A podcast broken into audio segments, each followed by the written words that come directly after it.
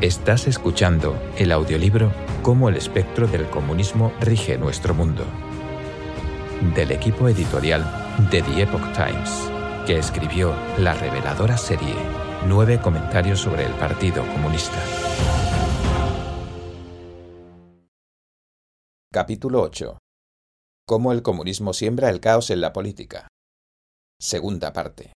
Introducción. En la doctrina comunista, ningún método se considera excesivo. Los partidos comunistas proclaman públicamente que se valen de la violencia y las mentiras como herramientas para conquistar y gobernar el mundo. Desde la primera vez que apareció un régimen comunista en la Unión Soviética hasta hoy, en tan solo un siglo, el comunismo ha causado la muerte de al menos 100 millones de personas. Los miembros del Partido Comunista han torturado, asesinado, secuestrado, destruido y mentido han puesto en práctica al extremo todos los métodos posibles. El grado de su maldad resulta espeluznante. Pero lo que resulta aún peor es que los participantes dicen no sentir ningún remordimiento. Las mentiras que fabrican los comunistas varían en tamaño, tanto en los países comunistas como en Occidente, Van desde mentiras relativamente pequeñas como un bulo, una noticia falsa o la inculpación de un oponente político, hasta una serie de mentiras sistemáticas a una escala considerable que se llevan a cabo mediante sofisticadas estrategias. Por ejemplo, el Partido Comunista Chino escenificó un incidente de autoinmolación en la Plaza Tiananmen y culpó a los miembros de la disciplina espiritual Falun Dafa para incitar a la opinión pública a odiar a esta disciplina. Las grandes mentiras o los grandes engaños son los más difíciles de combatir, porque las grandes mentiras equivalen a casi la totalidad de la ideología comunista. Su escala es tan enorme, sus operaciones tan multifacéticas, su duración tan larga y la cantidad de gente a la que perjudica tan numerosa, incluyendo a los que se dedican sinceramente a la causa, que llega a provocar que se pierda el contacto con la realidad. El espectro comunista inventó la mentira de que el objetivo del comunismo es formar una gran unidad, y como tal afirmación no puede desmentirse a corto plazo, el proyecto comunista en su totalidad se ha basado en este engaño. Los comunistas dicen que están estableciendo un cielo en la tierra, pero esta es justamente su mayor mentira, y el único fruto que ha engendrado esta mentira es un infierno en la tierra. En el capítulo anterior se analizó cómo el comunismo usurpó la noción del progresismo mediante otro gran engaño, en las últimas décadas, el comunismo ha secuestrado una serie de movimientos sociales y ha arrastrado a la gente a la confrontación y a la revolución, lo que analizaremos en capítulos posteriores. A. Cómo el comunismo usa la violencia y las mentiras. Los partidos comunistas fomentan el conflicto entre clases, y dicho conflicto es una lucha a muerte. Tal y como dice el manifiesto comunista, los comunistas detestan el tener que ocultar sus puntos de vista y sus objetivos. Declaran abiertamente que sólo pueden alcanzar sus fines derrocando por la fuerza todas las condiciones sociales que existen. Lenin también escribió en El Estado y la Revolución, ya lo hemos dicho antes, y lo demostraremos posteriormente, que la teoría de Marx y Engels sobre la inevitabilidad de la revolución violenta se refiere al Estado burgués. Este último no puede reemplazarse por el Estado proletario, la dictadura del proletariado, mediante un proceso de debilitamiento, sino como regla general, sólo mediante una revolución violenta. Durante el proceso del poder, tal como se vio durante la Comuna de París, la Revolución rusa o el surgimiento del Partido Comunista Chino, los partidos comunistas ponen en práctica métodos sumamente violentos y sangrientos, sin importar si sus enemigos son jóvenes o viejos, fuertes o débiles, los partidos comunistas los han quemado, robado y asesinado. Exhiben una crueldad que estremece el alma. Los crímenes que han cometido los violentos regímenes comunistas son tan numerosos que resulta imposible contarlos. La secta comunista emplea la violencia y las mentiras para perpetuarse en el poder. Las mentiras alimentan la violencia y, al mismo tiempo, son una forma de esclavizar al pueblo. Los partidos comunistas están dispuestos a prometer cualquier cosa, aunque nunca consideran cumplir sus promesas. A fin de satisfacer sus necesidades, cambian sus historias tanto como les place, sin atender a ninguna base moral ni sentido de la vergüenza. Mao, Benbela y Castro afirmaron que nunca establecerían regímenes totalitarios, pero una vez instalados en el poder, comenzaron a implantar inmediatamente un totalitarismo a toda presión, llevando a cabo purgas dentro del partido, así como campañas de persecución contra los disidentes y el pueblo en general. La manipulación del lenguaje es uno de los métodos que más usa la secta comunista para engañar a la gente. Consiste en adulterar el significado de las palabras e incluso convertir a las palabras en sus opuestos. Este lenguaje alterado se usa constantemente, así que sus significados distorsionados se arraigan en lo profundo de las mentes de las personas. Por ejemplo, Dios se equipara con superstición, tradición equivale a retraso, estupidez y feudalismo. Sociedad occidental se equipara con fuerzas hostiles o antichinas. El proletariado se convierte en los amos de los bienes del Estado. Aunque el pueblo en general no tenga ningún poder bajo el comunismo, los comunistas afirman que todo el poder pertenece al pueblo. Denunciar las injusticias se califica como incitar a subvertir el poder del Estado. Por lo tanto, cuando la gente conversa con aquellos que la secta comunista ha intoxicado profundamente, tiende a encontrar que ambas partes carecen a menudo de una base a través de la cual comunicarse, porque ni siquiera comparten los significados de las palabras. La secta del comunismo no solo dice mentiras, sino que crea un ambiente para hacer que toda la población se le una en la mentira, a través de métodos como el estudio de políticas forzado, la declaración obligatoria de la postura política y el escrutinio político. De este modo obligan a la gente a decir cosas que no creen, para desmoralizarlos y desvirtuar su sentido de lo correcto y lo incorrecto. Cuando la gente se da cuenta de las invenciones de los comunistas, les responden con sus propias mentiras. Aunque la secta comunista sabe que la gente le está mintiendo, lo acepta, porque mentir forma parte del juego. Lo que resulta peligroso para los comunistas es cuando la gente comienza a decir la verdad, Imponer una cultura repleta de falsedades es el medio que han diseñado los comunistas para causar la degeneración moral. Este libro ha señalado repetidamente que el régimen del Partido Comunista Chino no solo quiere asesinar el cuerpo físico, sino también provocar una corrupción moral en grado sumo. En este sentido, el espectro del comunismo ha alcanzado una parte de su objetivo. B. Instigación a la violencia en Occidente. El espectro comunista está compuesto por la fuerza elemental del odio. Sus teorías están impregnadas de odio. Promueve la lucha de clases y atribuye la raíz de todos los problemas a la estructura social tradicional. Dice que los ricos explotan a los pobres para incitar el resentimiento y el odio contra los ricos e instigar la revolución y la violencia. Una vez que se expandieron los diferentes movimientos comunistas, su manipulación, violencia y mentiras se han vuelto algo habitual en Occidente, inundando la sociedad de rencor. Cuanta mayor tendencia a la violencia posee una sociedad, tanto más inestable y divisiva se volverá. En la sociedad estadounidense, algunos políticos y activistas políticos sin escrúpulos atacan a sus enemigos valiéndose del engaño, las agresiones personales y otras cosas similares. Hoy en día, las diferencias irreconciliables que separan a los dos partidos principales los hacen parecer tan incompatibles como el fuego y el agua. Los partidos y los políticos de izquierdas afirman que protegerán los derechos del pueblo y que seguirán las normas de una sociedad democrática, pero en cuanto llegan al poder, bajo la influencia del espectro comunista, ponen en marcha todos los métodos posibles para reprimir la disidencia y privar arbitrariamente a los demás de sus derechos. A toda la gente no le gustan los conflictos, así que se requieren unos cuantos activistas comunistas de base para agitar las cosas. Después de las elecciones presidenciales de 2016, los extremistas de Antifa fijaron su objetivo, los conservadores, y los hostigaron en actos públicos y en otras tantas partes. Impidieron que tanto los seguidores del presidente como los pensadores conservadores hablaran en eventos y, en algunos casos, incluso los atacaron directamente. En junio de 2017, un seguidor del partido de la oposición hirió con un arma de fuego a Steve Scalise, jefe de la minoría de la Cámara de Representantes, mientras asistía a un entrenamiento de béisbol. Un político izquierdista de Nebraska incluso dijo que se alegraba de que hubieran disparado a Scalise e incluso que deseaba que hubiera muerto. Poco después a este funcionario lo despojaban de su cargo como presidente de un comité de su partido a nivel estatal. C. Las mentiras que confunden a Occidente. Ya que el comunismo tiene una reputación negativa en Occidente, solo a través de las mentiras puede expandir su influencia.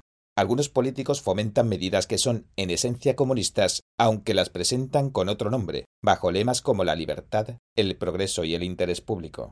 Por ejemplo, al establecer un sistema de cobertura de salud socializada, no se le llama socialista, sino cobertura médica para todos, y cobertura universal de salud, o bien lo justifican diciendo que cuenta con el apoyo de la opinión pública.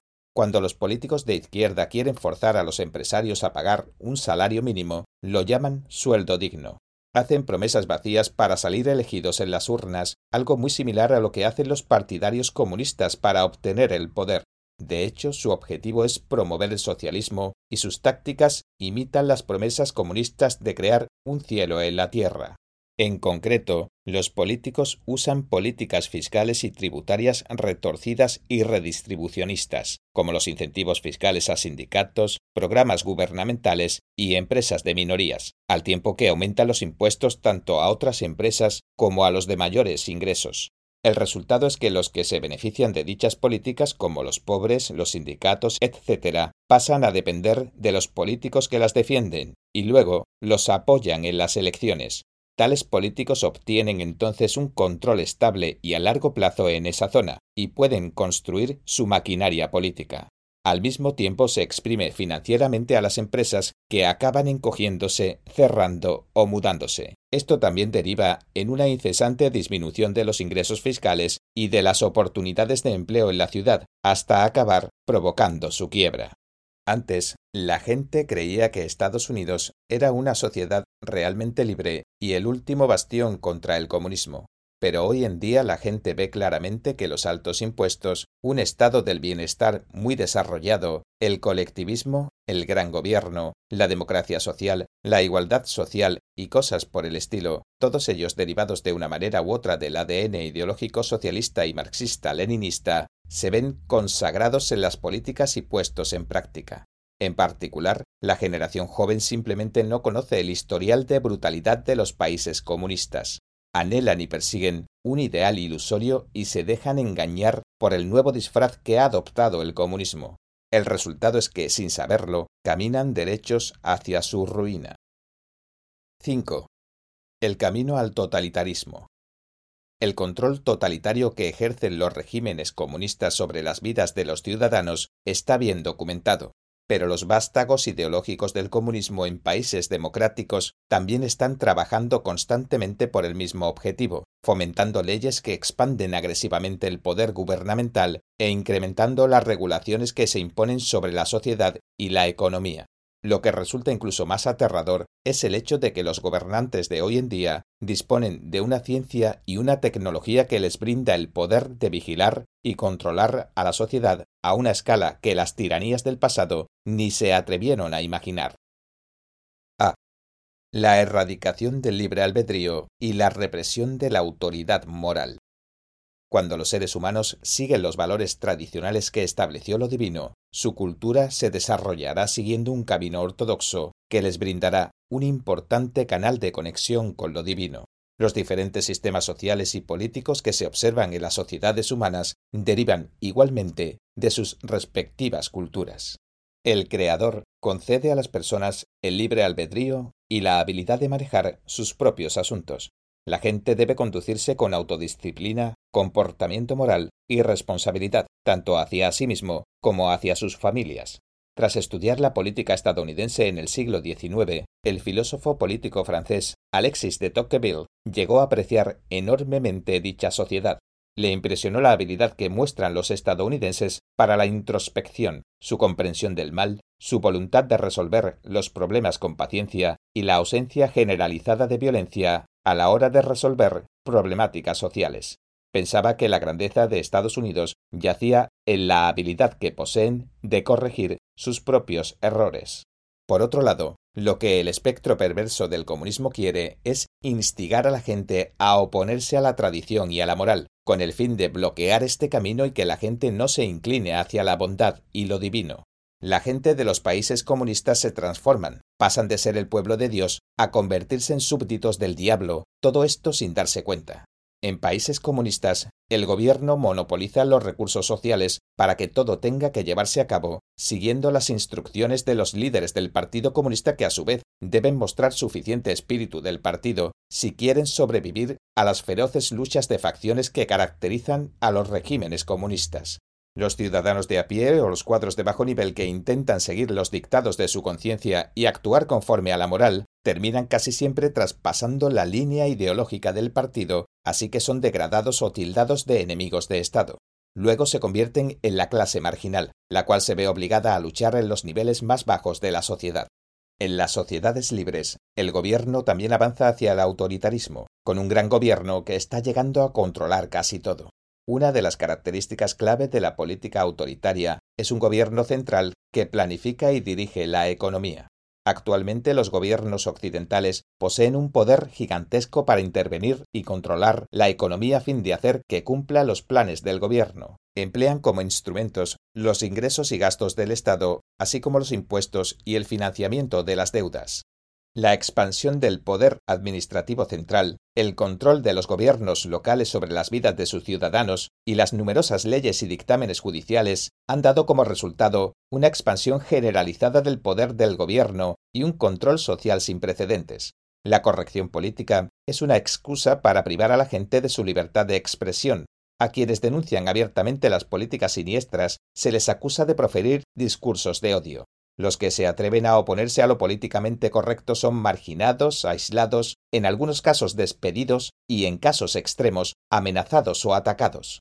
Los estándares políticos desviados han reemplazado a los estándares morales correctos. Estos estándares son los que se acaban implementando con el poder de la ley, las normativas y los ataques públicos, generando una atmósfera de terror social y presión, este terror social puede acabar reprimiendo el libre albedrío de la gente y su libertad para buscar la bondad.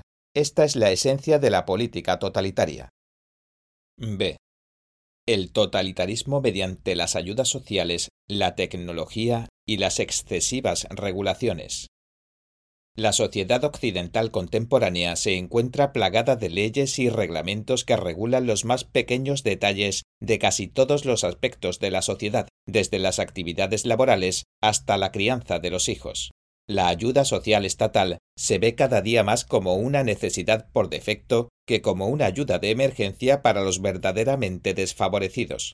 Los avances tecnológicos han permitido a los gobiernos imponer su burocracia a una escala jamás vista. Alimentando y acelerando este proceso están los grupos de izquierda y los políticos que lo publicitan como progreso.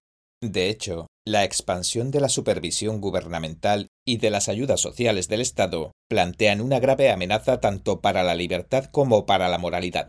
En el siglo XIX, Tocqueville observó que si el despotismo se estableciera entre las naciones democráticas de nuestros días, podría asumir un carácter diferente, sería más expansivo y suave, degeneraría a los hombres sin atormentarlos. Desde el nivel federal hasta los niveles estatales de condado y municipales, cada año se aprueban miles de leyes nuevas. Casi todo tiene una ley o una regla que lo circunscribe. El Código Tributario de Estados Unidos tiene decenas de miles de páginas, mientras que la reciente Ley de Seguros de Salud tiene más de 20.000 páginas. Ni siquiera los jueces y abogados pueden comprender todas las leyes, ni hablar de un ciudadano promedio. Una persona puede violar una ley sin siquiera darse cuenta. Además, por muy perfecta que sea la ley, no es más que una forma externa de control, que no puede gobernar el corazón humano. Como dijo Lao cuantas más leyes se promulguen, más ladrones y bandidos habrá. La gente ignora el hecho de que los problemas sociales acontecen cuando se desata el lado malvado del hombre. Si se crean cada vez más leyes, ignorando el kit de la cuestión, se forma un círculo vicioso y la sociedad comienza a caminar paso a paso hacia el totalitarismo.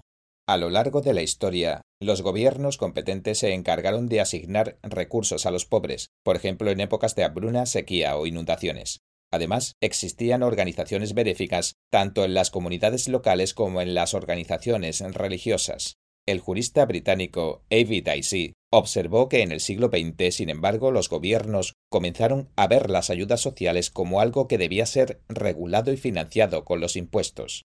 Ahora, antes de 1908, la cuestión de si un hombre rico o pobre debía tener un seguro de salud era una cuestión que quedaba completamente a la libre discreción o indiscreción de cada individuo. Su opinión no le concernía al Estado más que la cuestión de si debía vestirse con un abrigo negro o uno marrón. Pero a la larga, la Ley Nacional de Seguros hará recaer sobre el Estado, es decir, sobre los contribuyentes, una responsabilidad mucho más pesada que la prevista por los votantes ingleses. El seguro de desempleo es de hecho la admisión por parte del Estado de que es su deber asegurar a un hombre contra los riesgos de no tener trabajo. La Ley Nacional de Seguros concuerda con las doctrinas del socialismo. Sin embargo, los grandes estados del bienestar que establecen los gobiernos están plagados de debilidades inherentes. Nada es gratis. Los altos niveles de ayudas sociales se basan en los altos impuestos, lo que causa todo tipo de perjuicios sociales. El modelo nórdico de asistencia social se consideró en su día un ejemplo positivo de prosperidad socialista a imitar por Occidente. Sin embargo, en el norte de Europa, la relación entre tasa impositiva y Producto Interior Bruto se encuentra entre las más altas del mundo, y los tipos impositivos de muchos de los países rondan el 50%. Varios analistas han señalado que hay varios problemas graves en la cobertura médica socialista resulta insostenible, ya que la gente requiere más beneficios de estos servicios gratuitos de los que está pagando. Ni se recompensa ni se castiga la actividad laboral, y quienes trabajan en la industria médica tampoco asumen ninguna responsabilidad legal por lo que hacen. Esto causa enormes pérdidas al gobierno. La gente roba a través de los agujeros del sistema, abusa del mismo y se dedica al comercio clandestino. El gobierno decide sobre la vida y la muerte de la gente a través del sistema médico, el cual está plagado de burocracia.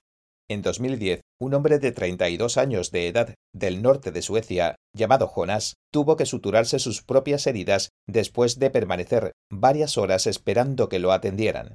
Después de cortarse mientras reformaba su casa, fue a una clínica de pacientes ambulatorios que estaba cerrada.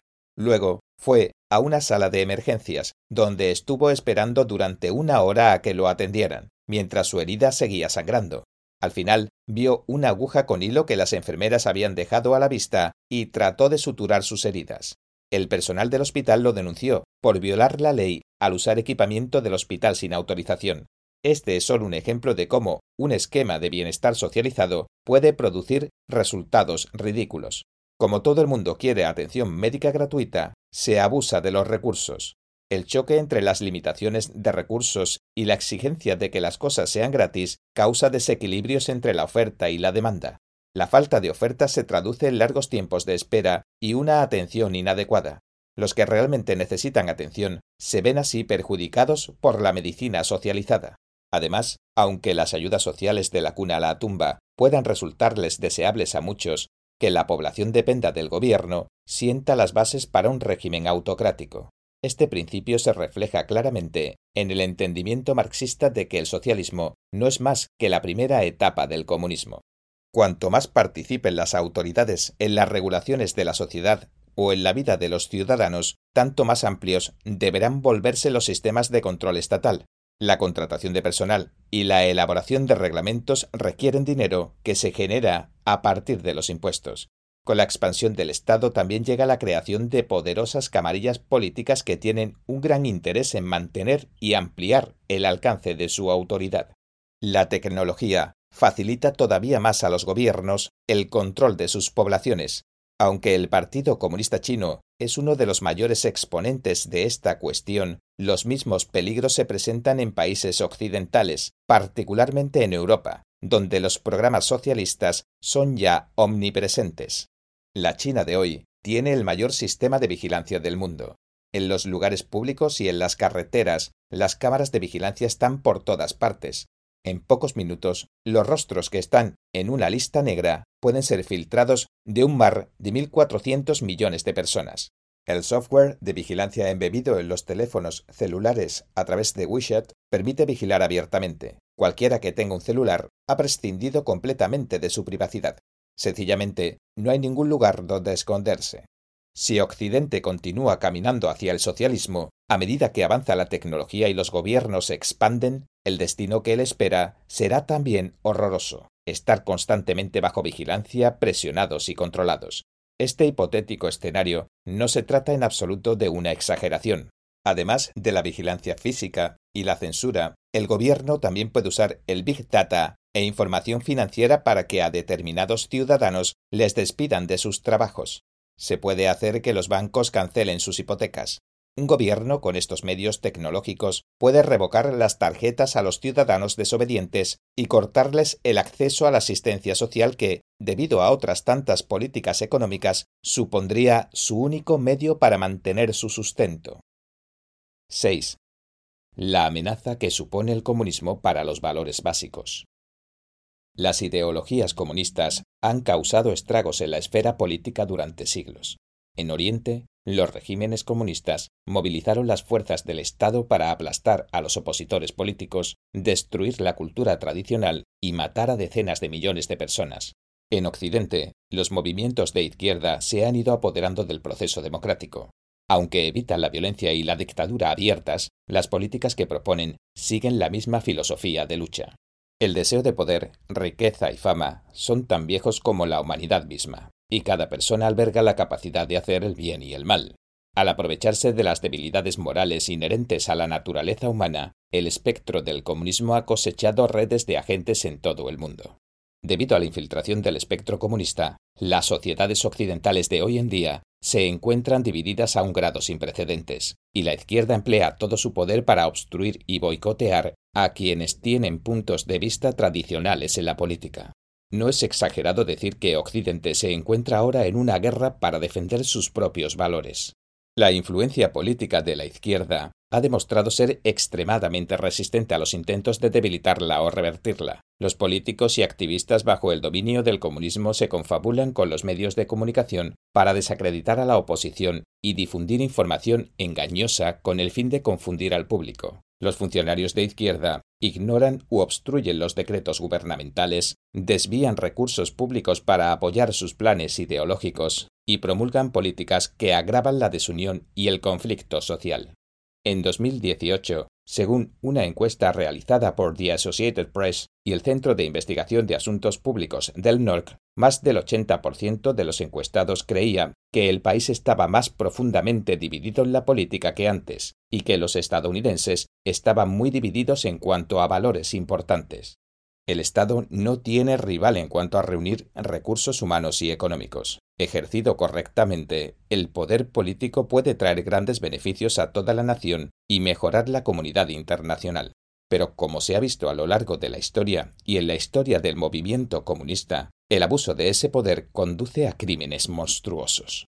El expresidente de Estados Unidos, Reagan, dijo en su primer discurso inaugural, cito, De vez en cuando, hemos estado tentados a creer que la sociedad se ha vuelto demasiado compleja para ser administrada por el autogobierno, que el gobierno de un grupo de élite es superior al gobierno para, por y del pueblo. Pero si nadie entre nosotros es capaz de gobernarse a sí mismo, entonces, ¿quién de nosotros tiene la capacidad de gobernar a alguien más? El presidente Donald Trump dijo que en Estados Unidos no adoramos al gobierno, adoramos a Dios. La unidad de un país requiere un conjunto de valores comunes y una cultura compartida. Aunque las doctrinas difieren entre las religiones, las normas para el bien y el mal son parecidas. En Estados Unidos, esto hace posible que personas de diferentes orígenes étnicos y culturales convivan en armonía. Sin embargo, cuando el pueblo se haya dividido por cuestiones básicas de moralidad, la propia supervivencia del país está en juego.